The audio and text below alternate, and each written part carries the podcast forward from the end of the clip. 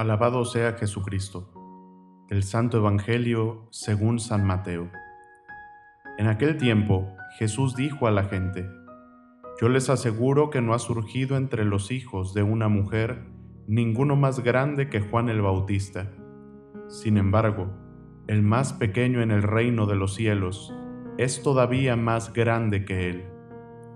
Desde los días de Juan el Bautista hasta ahora, el reino de los cielos exige esfuerzo, y los esforzados lo conquistarán.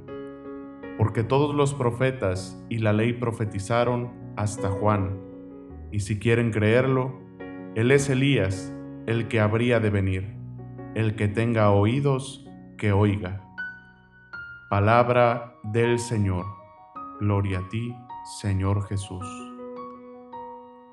Hoy el Evangelio nos habla de Juan el Bautista como el más grande. Pero ¿por qué será que nos lo presenta como el más grande?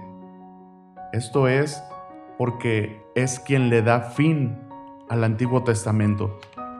En Juan el Bautista, el Antiguo Testamento llega a su fin, se cierra. Él es el precursor de aquel que inaugura el Nuevo Testamento, Jesús el Mesías anunciado, el Mesías prometido, en quien la ley del Antiguo Testamento, en quien los profetas del Antiguo Testamento encuentran cumplimiento y plenitud. Jesús es presentado como el más pequeño del reino, pero aún así más grande que Juan, poniendo así la primacía del Nuevo Testamento a comparación del Antiguo.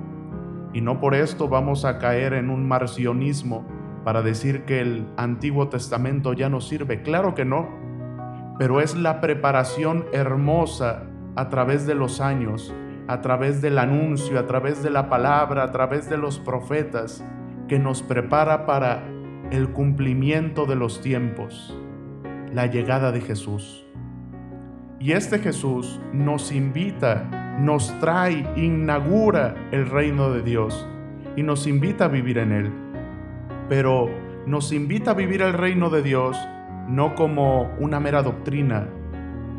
Nos invita a vivir el reino de Dios no como una mera filosofía de vida, sino que nos invita a vivir el reino de Dios en la práctica, es decir, hacerlo vida. Por eso dice, el reino de Dios es de los exigidos, el reino de Dios es de los esforzados, el reino de Dios es de los servidores, de quienes sirven al reino y lo extienden. Vivir el reino es vivir el amor. Vivir el reino es promover la justicia. Vivir el reino de Dios es anunciar el Evangelio. Es llevar a Cristo a todos aquellos hermanos y hermanas nuestras que no lo conocen, que sufren porque a sus vidas no ha llegado el reino, que vagan por este mundo sin un sentido porque a sus vidas no ha llegado la buena nueva del reino de Dios.